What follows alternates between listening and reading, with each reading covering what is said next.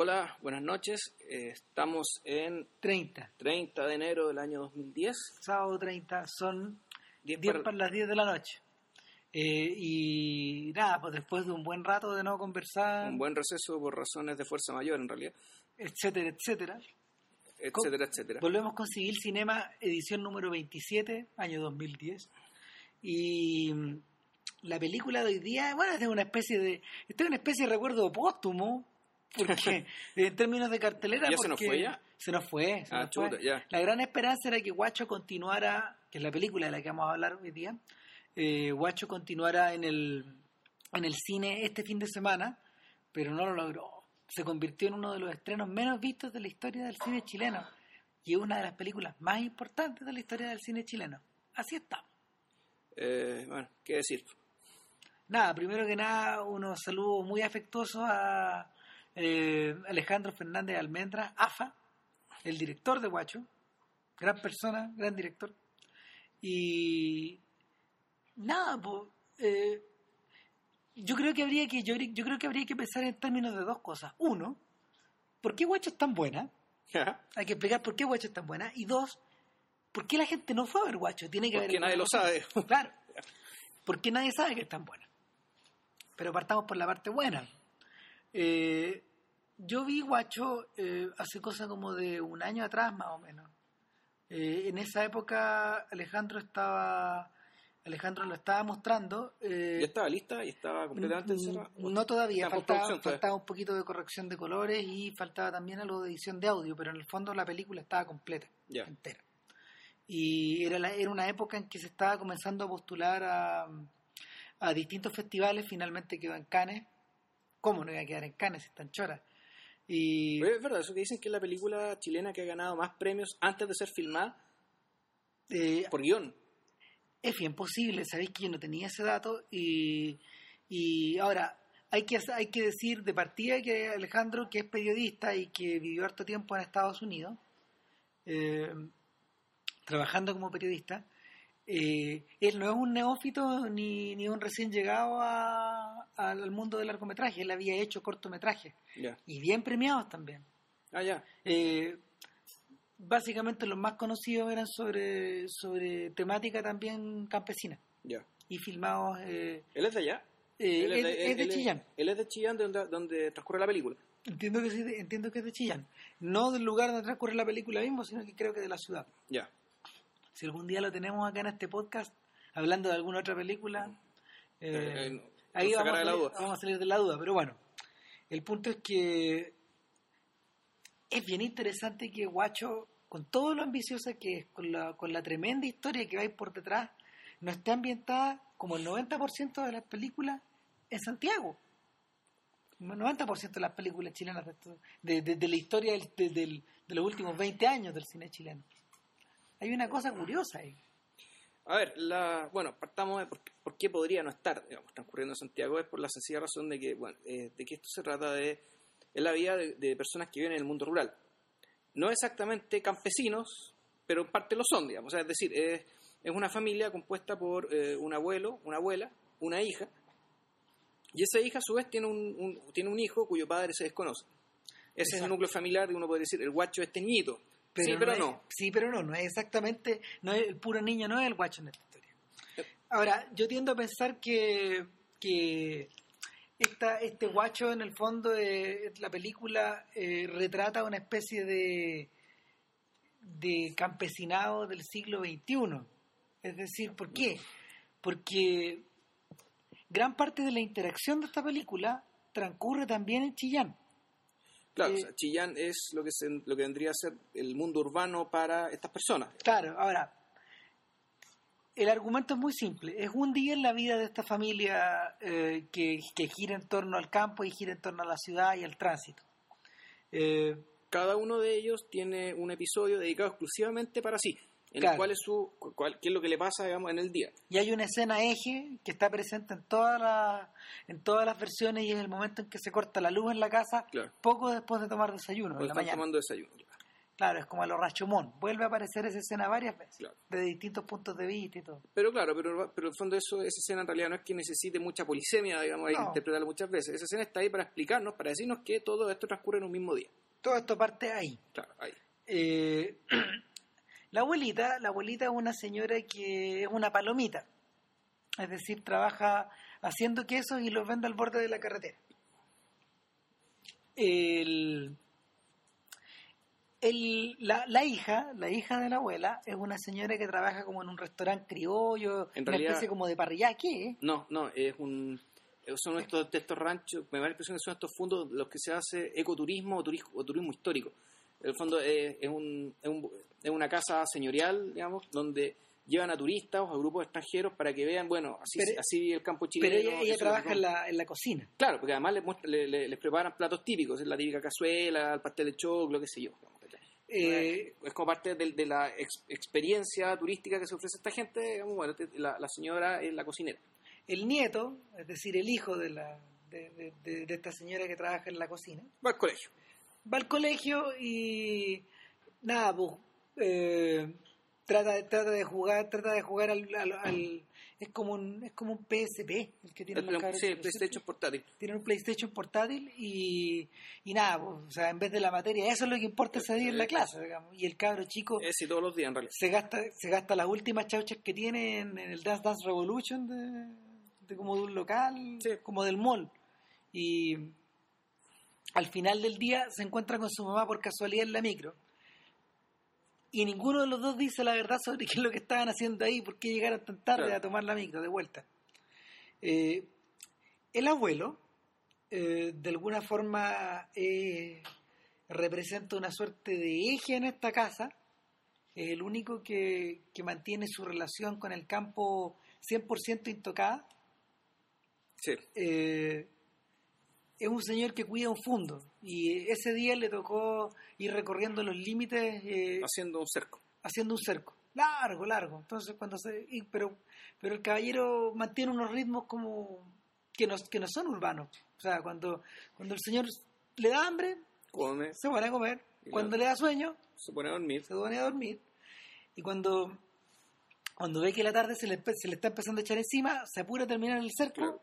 Y luego se va caminando lentamente de regreso al Y ahí lo recoge una camionera y, Claro. y se va a tomar unos, unos, unos tragos, unos copetes con, con, con la gente del... y ahí lo, va, ahí lo vas a buscar la hija con el, con el nietecito y juntos vuelven a la casa donde está la abuelita ya y se ponen a tomar once comida mirando la tele que es lo Sí. mismo que habían hecho en la mañana Claro, eso sí, después de que volvió la luz. claro que sí porque la fueron a pagar Claro, y que, que es lo que debe haber hecho la señora en Chillán probablemente. Aparte de que, bueno, la señora va, eh, no, no lo habíamos mencionado, pero la, la hija de, de la, de la abuelita eh, sale más temprano de la pega y se va al mall a devolver un vestido que ella se compró, eh, pero que en, en- en el fondo, y, y me gustaría partir por acá, eh, ella se dejó el vestido por un rato para ver cómo se sentía dentro Claro. del vestido.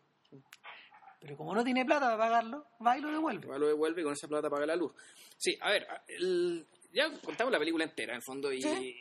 y bueno, eh, dado que no la vieron, les contamos la película porque no la vieron, así los castigamos.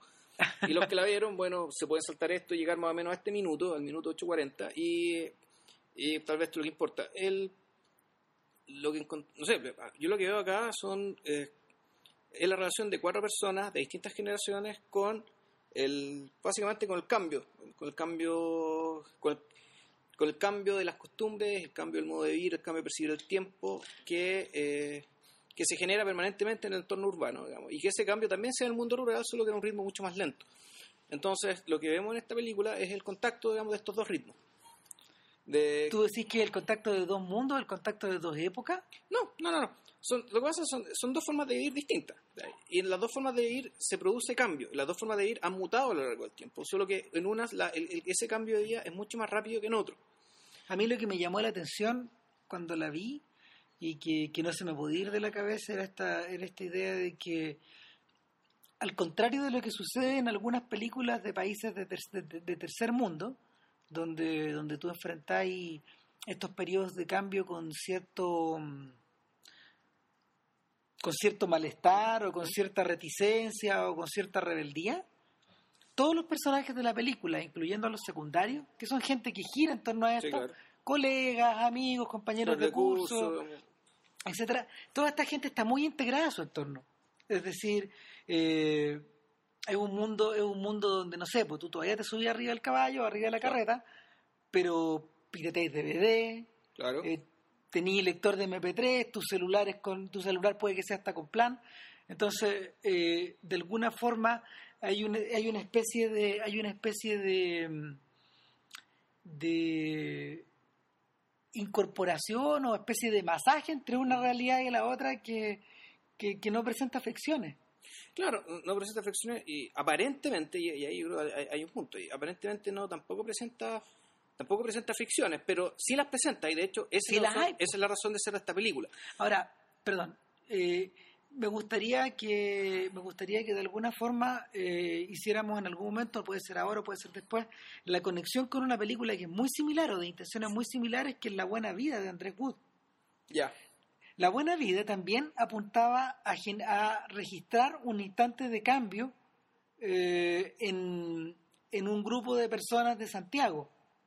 Y Andrés Wood puso harto, puso harto esfuerzo en tratar de representar distintas realidades sociales, distintas personas, eh, gente que tenía problemas en general, pero cuyo, cuyos niveles como de disonancia con, lo- con el resto de su vida o de disociación con el resto de su vida eran bien fuertes y bien profundos. Eh, yo siento que Guacho pisa como el mismo terreno, pero de alguna forma, de alguna forma me parece mucho menos escrita, mucho más lograda y, y, y casi igual o más ambiciosa todavía. sí, pero- sí, no, sí, eh, yo, el- a ver, a mí me parece que, eh, que La Buena Vida en realidad trata de un cambio, pero más que un cambio, yo sigo insistiendo, es una película que se trata sobre las ciertas promesas cumplidas y no cumplidas del siglo político. Claro. Del- de lo que se esperaba que íbamos a lograr, digamos, como país mediante la, mediante, bueno, el- el- la adopción del sistema democrático, de la de cierta humanización del sistema económico con el tiempo y que eso va a implicar efectivamente como que los ciudadanos chilenos iban a poder vivir mejor. Bueno, Eh, y, pero- y me parece que la, la película La Buena Vida se trata de gente que no está viviendo mejor, pero la película en este sentido te dice que sí se puede, digamos, que, se, que El- sí se puede a partir de un cambio en los valores. Eh, ¿se- ¿Será esa la película la que tú, por ejemplo, todos los días y el otro día cuando conversamos con la gente de zapatoschinos.cl, donde tú decías que no había una... mm, que era extraño que no hubiera una película que de algún modo hubiera predecido este cambio de gobierno que se iba a, a producir? ¿Será esta, ponte tú? No sé. ¿Será esta o será Tony Manero o habrá sido la nana? Puede ser. Bueno, pero eso es materia de otro podcast. Volvamos a Guay. pero puede, puede, puede ser. En cambio, Guacho, y lo que yo veo, digamos, es que, el- es que ah, claro, lo que tiene parecido es que, y casi como casi todas las películas chilenas, en el fondo, y, y como casi toda, en realidad, la política chilena, eh, esto lo decía Jocelyn Holt, digamos, aquí lo que reina es el todos íbamos a hacer. Es decir, la, la promesa de algo. En este caso, en Chile, básicamente, la promesa del, des- del desarrollo. En algún momento, cuando Chile era un país muy- pobre, el desarrollo implicaba básicamente prosperidad y no, no más pobreza, en fondo, Claro. la desaparición de la pobreza. En la medida que... la Erradicar, medida- erradicar la pobreza era, era, el, era el gran horizonte sobre el cual se hacían promesas políticas y se y cómo se llama bueno se establecía una política económica Claro, y, y- y hubo, hubo distintos experimentos al respecto, Sí, revolución bueno socialista, revolución democrática cristiana, revolución capitalista, digamos, después del golpe, o lo que quieran. El, eh, el tema es que eh, en la medida que el país fue progresando, efectivamente la pobreza siguió siendo un problema, pero no, no, se convirtió, en no fue, no siguió siendo el principal problema. Bueno, ha habido películas chilenas que han, han planteado otras promesas. Por ejemplo, Los Chacoteros, El Sexo con Amor, digamos, obviamente estaban planteando la promesa y el deseo, digamos, de que el país se eh, llegara a la normalidad, digamos, y a la modernidad de la perspectiva sexual. Y, claro, fueron películas muy exitosas, digamos, porque tocaron ese tema que era efectivamente una promesa no cumplida, el que, en el que pobre Rosamunda pobre nuestra perrita aquí la, la perrita del joven Vilches que está sufriendo. Bueno tú decías lo de las promesas. A ver hay una cosa que me gustaría me gustaría plantear. Ya Rosamunda se acaba de ir. Eh, eh, Guacho es una película protagonizada por una familia pobre. El- a ver, ¿Podéis calificar, o sea, podríamos calificarlo así? Yo creo que, yo creo que, o sea, no, tal, bueno, hay algo que, hay algo que define esta, hay algo que define esta película y a la puesta en escena de, de Fernández, es que Guacho es algo que tú no podías leer en términos de blanco-negro, que es para mí el gran defecto que tenía La Buena Vida. Era una película que estaba tan escrita, tan armada, que fácilmente tú podías empezar a clasificar cosas. Este es el personaje bueno, este es el traidor, esta, esta, este es el, personaje que va a causar la crisis, este es el que va a ordenar la crisis, etcétera. En Guacho la realidad está mucho menos sucinta a, quiebres dramáticos. Lo que pasa es que, bueno, es una realidad que está cambiando. O sea, la, la familia de Guacho no es una familia pobre en términos absolutos, pero una familia pobre en términos relativos. Aquí voy. Voy a que la inclusión, la inclusión de estas personas, lo que conocemos en el mundo de la modernidad y, los patrones de consumo de la modernidad, hacen que esta familia sí sea pobre respecto a esos patrones, aun cuando en los patrones anteriores no lo era. Ese es el punto. El, el, el niño que desea jugar con el, con el PlayStation, digamos, este, claro, se siente pobre porque, porque los amigos, los, amigos, digamos, los compañeros de curso, que le llaman guaso, de hecho, eh, le dicen al guaso, no le prestan el PSP porque no se lo prestan, porque no les cae bien o porque le caen mejor otros cabros chicos. Y, y básicamente, él, si no existiera ese PSP, él sería un cabro chico, feliz, tranquilo, digamos, que estaría preocupado de jugar al emboque o... Ojo, que, que, que, está el PSP, pero hay un momento en que todos se ponen a jugar a la pelota y todos se olvidan de la maquinita. Exactamente. ¿Cachai? Entonces, el, punto es que el, ese personaje en particular se enfrenta con que hay cosas que de, un momento a otro alguien le dice que las necesita. Y ojo, no solo él, la mamá también. Obviamente, es el tema con el vestido. En cambio, y aquí, el tema, y está el tema del, cambio generacional. La generación anterior, es decir, los dos abuelitos, están en otra. Eh, están en otra. Simplemente ellos, eh, por su edad, el, ese, tipo de, ese tipo de inserciones, el, eh, ese tipo de influencias, les pasan por el lado. Digamos, pasan por el lado y no los pueden afectar. Ahora, por, un lado uno puede pensar, sí, ¿no? El abuelo vive en otra época.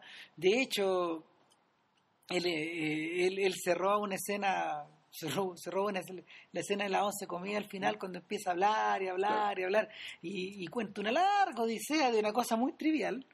Eh, lo que pasa es que, bueno, eso te quiere decir, eso te está transmitiendo también de nuevo. Ahí hay un tema de cambio, de cambio es decir, al, niño antes la cultura se transmitía oralmente y la gente se entretenía contando historias. Entonces contaban chistes, contaban anécdotas, contaban cosas y ahí podían pasar noche entera. Imagínate la gente que acarreaba vacas, digamos, de un lado para otro, como que, cómo se entretenía las noches, no, no veían tele, digamos, se contaban cuentos. Pero por otro lado, la abuela, a la abuela no le pasa ni un cuento. La abuela parece, ¿sabéis qué? Yo siento que de alguna forma o de otra, la abuela es la persona que eh, está más integrada a la modernidad. Eh, probablemente probablemente no expresa no expresa de las obsesiones de la modernidad del tener o el querer pero o sea la abuela se ve obligada en algún momento a o sea toma una decisión. Eso es, bonito esta película eh, en algún momento decía parece que los personajes cada lo decía parece que los personajes no fueran dueños de su destino en esta película bueno allá la es, una, es una bonita observación pero yo creo que es falsa pero es una es eh, yo creo que que sí o sea todos los personajes aprenden algo en ese día en que el, día que les pasa algo, y todos en algún momento toman una decisión. Claro. De una cierta, de, de, una cierta manera. Y, la decisión más radical tal vez es la de la señora, de hecho, que tiene que hacer dumping. Bueno, ahí está. Pues, bueno, de hecho, de hecho, esa es una de las razones por las que eh, no estamos muy conformes, o sea, estamos en desacuerdo con lo que Ernesto Ayala escribió en, en Artes y Letras, porque de alguna forma eh, Ernesto hablaba de la tentación sociológica de, hacer, de, ponerse a hacer sociología o ponerse a hacer, eh, eh, de tipologizar ciertas conductas, en último término. Y yo creo que eh, hasta cierto punto en Guacho los personajes son bastante más libres de lo que él, de lo que Ernesto y de lo que Caballo piensa. O, sea, están presas de otras cosas. que son dos cosas distintas, porque una cosa distinta, una cosa es, este personaje es parte de una categoría y casi no tiene singularidad.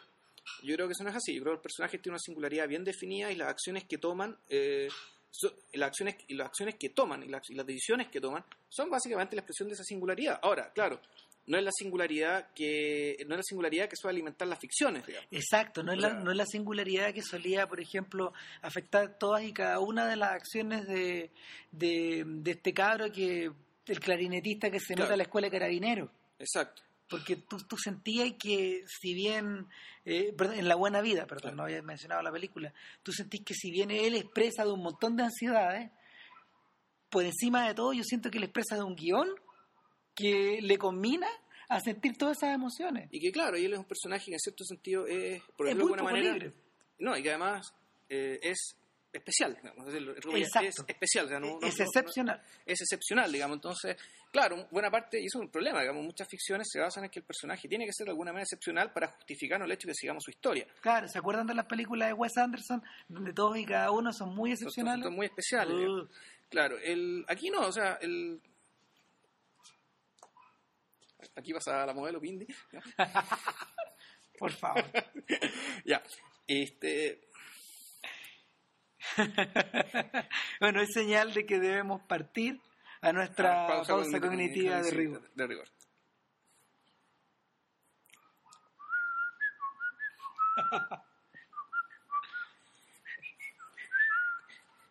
Ya.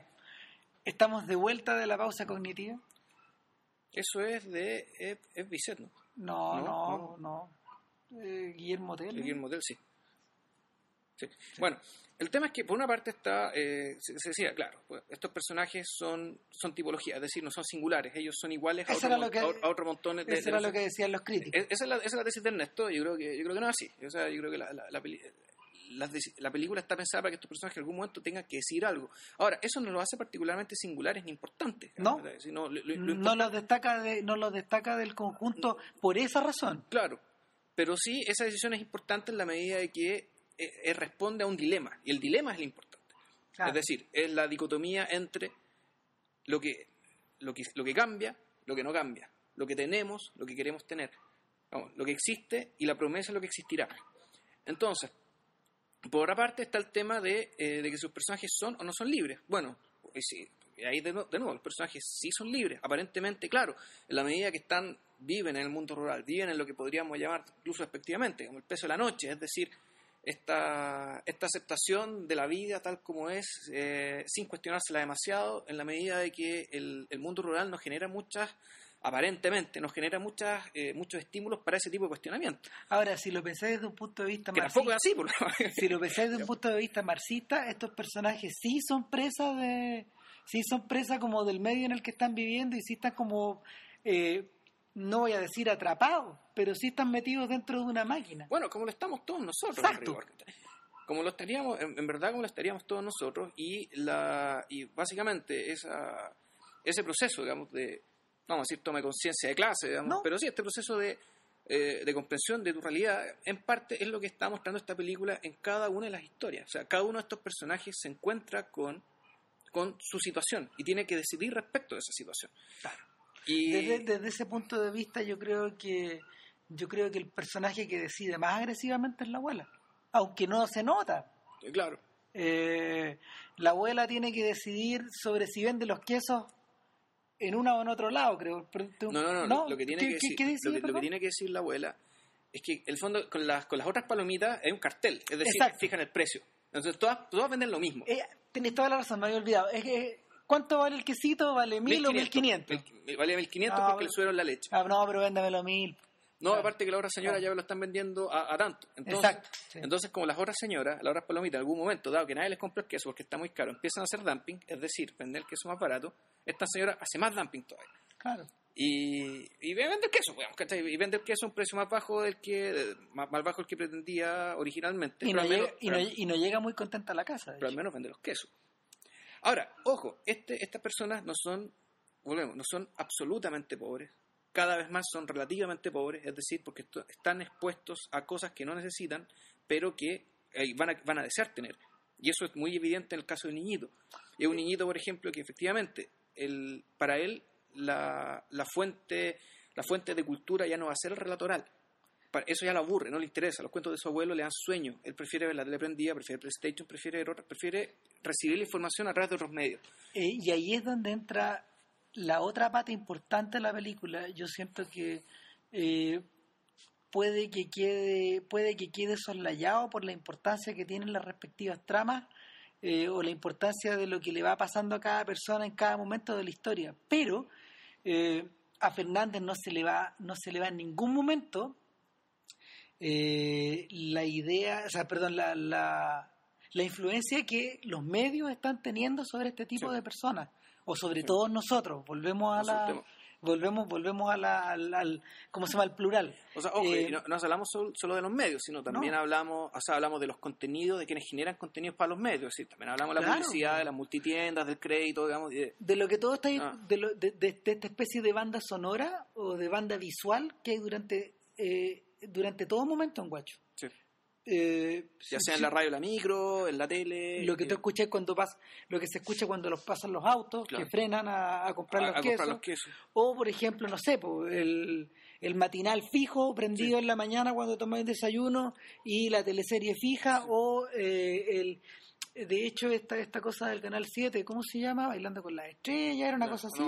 lo que hay al final si se escucha hasta incluso la voz del Rafael Araneda entonces la, tele puesta, la tele abierta o el cable puesto fijo en la noche o eh, la película que la película que le vende este cabro que anda con celular a, la abuelita o al, amigo que la lleva a la abuelita. O sea, que le entra, le, la película, no, creo que le graba... Le graba un disco. Le graba un disco, creo que de Marco Antonio Solís o de La Noche o algo así.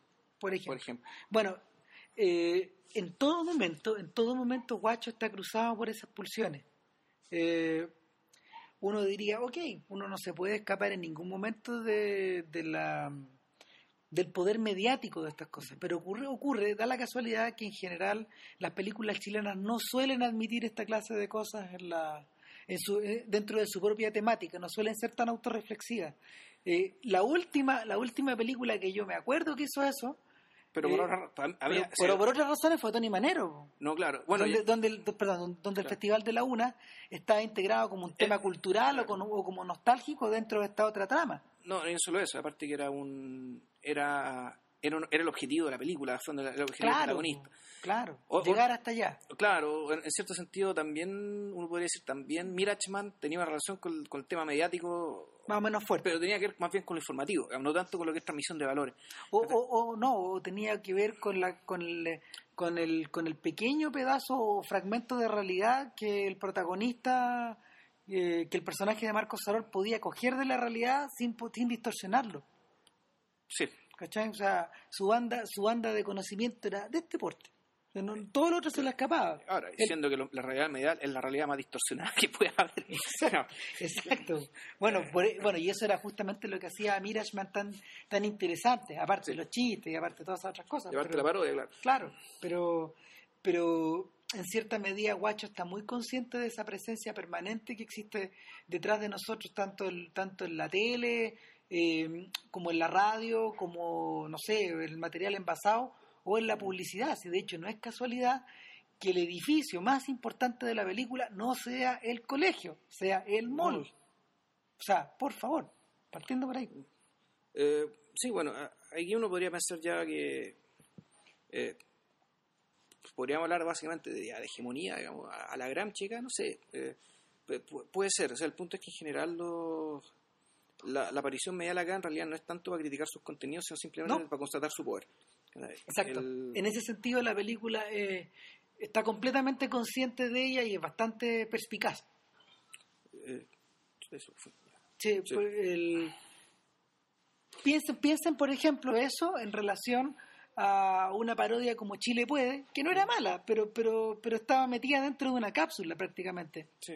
Eh, o piénsenla en relación, por ejemplo, al mismo Machuca. En realidad, ahora que lo pienso, a, y eso es el a los medios, eh, los medios cuando aparecen, cuando aparecen en las películas en realidad aparecen con una especie de poder fáctico, es decir, los reconocemos como unos actores que están ahí, que tienen importancia, pero en realidad nunca eh, nunca se cuestiona cuál es su importancia y cuál es su poder. Digamos. Y esta película, precisamente, eh, una de las cosas gracias que tiene es, es, sí, es cómo opera la transmisión de valores, digamos, desde los medios a, a, un nivel micro y una realidad bastante ajena, digamos, al, al, al, a los lugares, a los entornos y a los idearios, digamos, desde de, donde están siendo generados estos contenidos. Ahora, puede que eso no nos extrañe nada a nosotros, por ejemplo, que igual conocemos a AFA eh, como permanente crítico, ya sea a través de los posts que hacen, el, de los que, que dispara así francotiradoramente en el blog Analízame, o los que o, sus propios posts en Facebook que son que tienen suelen tener ese tenor. O sea de hecho AFA le ha dado duro ahí al cambio de gobierno y todas esas cosas ah bueno claro entonces pero pero hay una hay una suerte de continuidad en la intención también o sea el el en ningún momento, en ningún momento el realizador y bueno, los otros realizadores de la película, tanto la gente que hizo el sonido, como la gente que trabajó en la, como la gente que trabajó en la parte audiovisual, pero en la parte de, visual. la parte visual, eh, en ningún momento la película intenta ponerse una careta encima. Eh, por ejemplo, ¿qué película sí operó con esa, qué película sí operó con una suerte careta encima? Por contraposición, Locas. Ah. Yo siento que esa es una película que está hecha al revés. Eh, es una película obviamente cuya temática es la tolerancia la tolerancia sexual dentro de una familia que que mm, ¿cómo cuyo, se llama? cuyo supuesto patriarca digamos, es gay que el abuelo cuyo supuesto patriarca es gay y que lo ha sido durante bastante tiempo y que la había se destapó hace años etcétera eh, pero en cierta medida yo creo que la película era harto facha ¿para qué estamos con cosas? o sea eh, de alguna forma, de alguna forma la crítica era como esta especie de riciecilla que se le escapa a uno mientras se tapa la boca. Eh, ok, podía ser, podía, podía tratar el tema desde ese punto de vista o desde esa perspectiva, pero yo creo que el fondo se empobrecía, se empobrecía en forma irremediable. ¿Qué te quedaba, qué imagen te quedaba de esto? Eh, la de una suerte de, la de una suerte de tolerancia negociada dentro, eh, entre unos y otros miembros de la familia, de, esta, familia tan especial también. Eh, volvemos al tema de lo especial. ¿Sabéis qué? Eh, yo ahora me daría el salto, empezaría a hablar del, como de los, de, por ejemplo, recursos estilísticos, que también, o sea, de cómo fue, ya de cómo se muestra la película, cómo se ve. Ah, perfecto. a mí me llamó mucho la atención esto de que, en cierto sentido, la película se parecía, en términos de cómo seguía a los personajes, era un poco como Tony Manero en realidad, solo a ritmo de campo, que con la cámara, con la cámara encima, con la cámara encima de la gente, eh, eh, mostrando la espalda, mostrando el perfil, digamos, mientras caminaba. Eh, en el fondo, este, en el fondo la, el filme iba acompañando a los personajes un poco a la manera de los Dardenne. Sí, iba la cosa por ahí, pero en el campo, entonces, o en Chillán, pero entonces eso generaba, generaba un efecto, digamos, que, que era bien, a mí me gustó, pensándolo, digamos, a partir también de las críticas, digamos, de Ernesto y de Caballo, eh, en el sentido de que sí, era, era, tener, poner la cámara encima de la gente, pero uno con eso en realidad no se acercaba a la gente, o mejor dicho, con estas personas. No, no es que uno la fuera a entender o fuera a simpatizar con ella. Era más bien, era ver la vida como ellos la veían, que, es completamente distinto. Eh, o sea, no sabemos qué es lo que piensan, pero sabemos qué es lo que ven, más o menos, digamos, y sabemos cómo están, poco cómo están situados, pero la, la interioridad de ella, digamos, nunca, siempre termina surgiendo a partir de la, de la, de, la decisión que toma. Yo creo que eso, o sea, yo creo que, yo creo que eso es clave. De alguna forma, eh, uno podría acusar a Guacho de no ser costumbrista, pero en este caso es como una virtud en el último término. El, alguien escribió por ahí, parece que fue el mismo Ernesto, ¿no? que, que aquí, aquí, aquí, no sé, yo, yo lo leí en algún lado. El, alguien leyó en el fondo de que al acercarnos a estos personajes, al mirarlos, en último término no entendíamos más de la realidad que ellos estaban, por la cual ellos se estaban desplazando. No creo que no falla, pero bueno, el punto es que eh, yo no sé si es necesario entender más. Yo creo que la película, la película es muy hábil y muy fina a la hora de dirigir la, mirada de la cámara hacia, hacia donde lo necesita. Y, y en ese sentido yo creo que, por ejemplo, por ejemplo, es una película radicalmente, desde ese punto de vista, aunque cuenta con el mismo fotógrafo, Inti Briones, es una película radicalmente distinta a eh, un filme como el de José Luis Torres Leiva, El cielo, la tierra y la lluvia. no, es otra cosa. Exactamente, está, eso, está hecho eso está hecho desde otra perspectiva. Eh, y nuevamente volvemos a, o sea, eh, y la, la mención no es casual porque en el caso de la película de José Luis, eh, tampoco la cercanía o la mirada que había sobre los personajes necesariamente te los acercaba a su psicología. No es que fueran impenetrables, lo que pasa es que en la película, en la película de Torres, eh, la contemplación de las personas estaba expresamente determinada como para observar su manera de actuar. Estos, estos tipos también eh, ordenaban su mundo respecto de las cosas que hacían, no de las cosas que ellos veían o que sentían. O, o, o que, o que hablaban, digamos, o sea, Claro. mejor, o sea, En este Nosotros- caso es más radical. nosotros estamos acostumbrados, claro, a las ficciones donde el personaje, digamos, hace cosas muy espectaculares o, o se define a través de la palabra, del discurso, dice cosas muy interesantes, muy divertidas, de los Woody Allen, la mierda, qué sé yo. Y bueno, y, y aquí, aquí, aquí hay otra cosa. Y, y claro, en el caso de Torres Leiva, a mí, yo esa película siempre la entendí y sigo pensando que es eso, digamos, es una, una especie de lucha entre el paisaje y los humanos, digamos, y una lucha que gana, que gana el paisaje. Es decir, eh, los personajes en realidad no tienen, muy- no tienen mucha importancia como sean, que piensan que viven, porque en realidad ellos son parte, ellos están viviendo en una, una- precariedad, una construcción humana muy precaria, digamos, que siempre está amenazada por la destrucción, ya sea del entorno, ya sea de ciertos incentivos, digamos, que desde la misma cultura, desde la misma cultura no pueden paliar. Son figuras de paso. ¿Se acuerdan la cantidad de la cantidad de instantes de esas de- de- del cielo, la tierra y la lluvia en que los personajes se estaban moviendo Sí. y se desplazaban de un lado para otro? Eh, ¿Se acuerdan de ese tremendo plano secuencia que seguía la niña tras cuadra, Sí, tras bueno. cuadra, tras cuadra? Claro, y, y cómo mostraban las casas. Las casas eran lugares acogedores, lugares donde uno querría estar, donde uno podría decir, aquí hay vida humana, y una vida humana que llegó para quedarse, Claro, eh, lo- eran lugares penetrados por la luz o penetrados por el clima. o por el agua. Exacto. O te entras achaparrado bajo el agua o el sol te quemaba mientras tú estabas, ahí- tú estabas dentro Y- y, salías Claro, afuera. y claro, tú estabas adentro y la, y la ventana afuera que te mostraba un árbol era una amenaza. Es decir, el árbol de afuera era una amenaza. Tú, la- el, el- el árbol, no sé, pues, la nube era una amenaza, la lluvia era una amenaza. Te podía llover encima, algo te podía pasar. Bueno, finalmente, finalmente el, el personaje, el personaje de la, de la tercera chica, la niña que tiene, la, tiene la, niña, la niña que tiene problemas mentales. problemas mentales, se la traga, se la traga la naturaleza, literalmente. Entonces se va a tragar y cuando, y cuando la van a buscar, claro, ahí ya se pierden las referencias, se pierden las coordenadas y se, por primera vez en la película creo que se difumina algo. Eh, ¿Para Claro. qué? Para decirte simplemente que ya eh, todo lo que estás construyendo, digamos, eh, todo lo que estás haciendo como actividad humana, en realidad no vale nada. Y, y está en- en- en- bajo la amenaza permanente, digamos, de una geografía que no pueden dominar. El único momento en Guacho en que tú sientes esa presencia de una forma irrefrenable es cuando el abuelo está pastoreando ahí en- metido en los cerros. Sí, yo creo metido, que metido en la, metido en el bosque. Yo creo, no sé, yo, yo por mí cerraría pensando en que el... Yo la película, fíjate que incluso hasta se podría haber terminado cuando el día del abuelo, que, que nótese, o sea, esto, bueno, ya contamos la película, así que voy a contar esto también. Uno podría pensar que la historia de la abuela es una historia de unos veintitantos minutos, la historia de la madre un- una historia de unos veintitantos minutos, la historia del niño una historia de veintitantos minutos, y la historia del abuelo habrá durado cinco minutos y si es que... Eh, Está autocontenida de una forma brutal. es de- es decir, lo- lo- es, más que autocontenida, él lo dijo de una manera elocuente, de una manera de- expresó de un una manera párrafo. tan elocuente, claro, él básicamente la repetición, eh, Que no había nada más que decir. la, la- claro, la repetición, la mecanización, no sé si mecanización, digamos, porque igual esto funciona bajo ritmos, bajo, bajo ritmos, bajo estos Pre, ritmos- preindustriales. claro, ritmos preindustriales, ritmos premodernos. Eh, pero claro, o sea, es como a mí me recordó inmediatamente esta escena, eh, esta, esta escena, por ejemplo, del, de la mamá de mi abuela le contó a mi abuela, donde un campesino cuenta toda su vida en dos minutos mostrando un, un cerro. Exacto.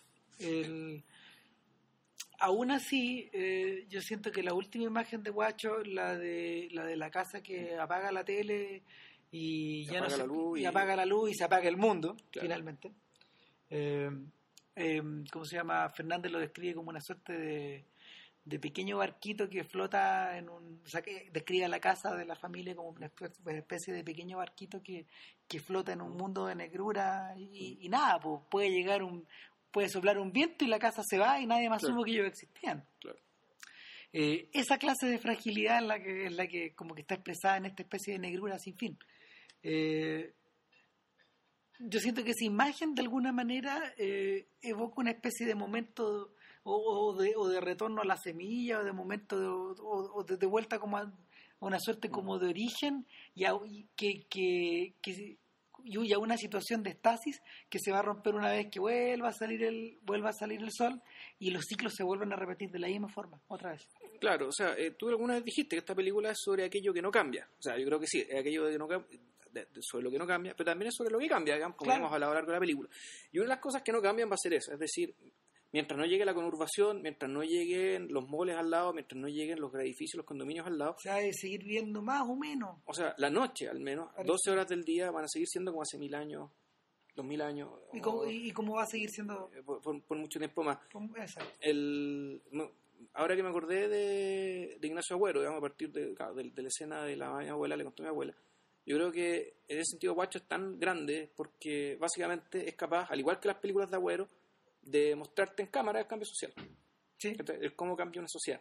De mostrártelo en cámara. O sea, tú estás viendo así, esto que está pasando acá va a hacer una diferencia en cómo vivimos, en cómo somos, y, y- y la sociedad está cambiando acá, y a- aquí y ahora. Es muy interesante porque si tú lo planteas desde, desde cierta perspectiva, eh, uno, tú cuando, tú cuando eliges, cuando eliges contar algo, podéis contarlo de dos formas. Podéis sujetarte a esta idea de, podéis sujetarte a esta idea de contarlo en forma dramática Claro. o- y, y obedeciendo a las pulsiones de tus personajes o a los intereses, o podéis contarla desde el punto de vista de, de que está contada guacho. O sea, partiendo desde el cambio social. Eh, o sea, es, es contar el cambio social, o sea, es mostrar esto, es mostrarlo, pero volvemos al tema, despojando. Sí, quitando lo que, lo que sobra. Porque efectivamente, y eso, eso- eso tal vez sería, como la sociedad cambia siempre, siempre está cambiando. Claro. Siempre está cambiando. Para poder mostrar el cambio, tal vez no hay que mostrar, hay que dejar de mostrar y hay que Guacho podría, dejar ver, digamos. Guacho podría haber sido una película donde, no sé, po, eh, cerca de la casa de la familia va a haber una carretera Claro. y, y nada, po, eh, la gente de por ahí trata de defenderse contra la Claro. carretera, etcétera, etcétera, Pero etcétera. habrá gente que quiere que haya carretera porque va a haber más trabajo, porque se van a instalar ciertas cosas y las típicas pugnas y qué, qué sé yo. ¿Hubieran ido a ver una película así? Capaz que sí, qué sé yo, digamos, pero no sé si habría sido mejor que esto. Exacto. Estamos. Este, bueno, sería eso. Yo creo que para la otra semana, si es que no pasa nada extraño, estaríamos hablando de Invictus, de Clint Eastwood. ¡Qué peliculón! Eh, Yo no la he visto todavía, y, pero, pero bueno, dado que este es el año de Sudáfrica, lo que se quiera, Estamos, oigan, nada, pues, vayan a ver, o sea, vayan a ver Guacho si es que vuelve al Cine Arte Alameda, sí. que creo que ahí la están dando en alguna función, o en mejores condiciones técnicas en la Cineteca, ahí se va a ver como Ya. tiene que ser vista, o tal vez en Cine UC, que en el Festival de el Cine Festival UC, Cine UC que, que también, la, también la van a dar, que también se va a ver bien. ya. Eso. Eso, pues que estén bien y será para la otra semana. Gracias. chao. Ahora sí, chao.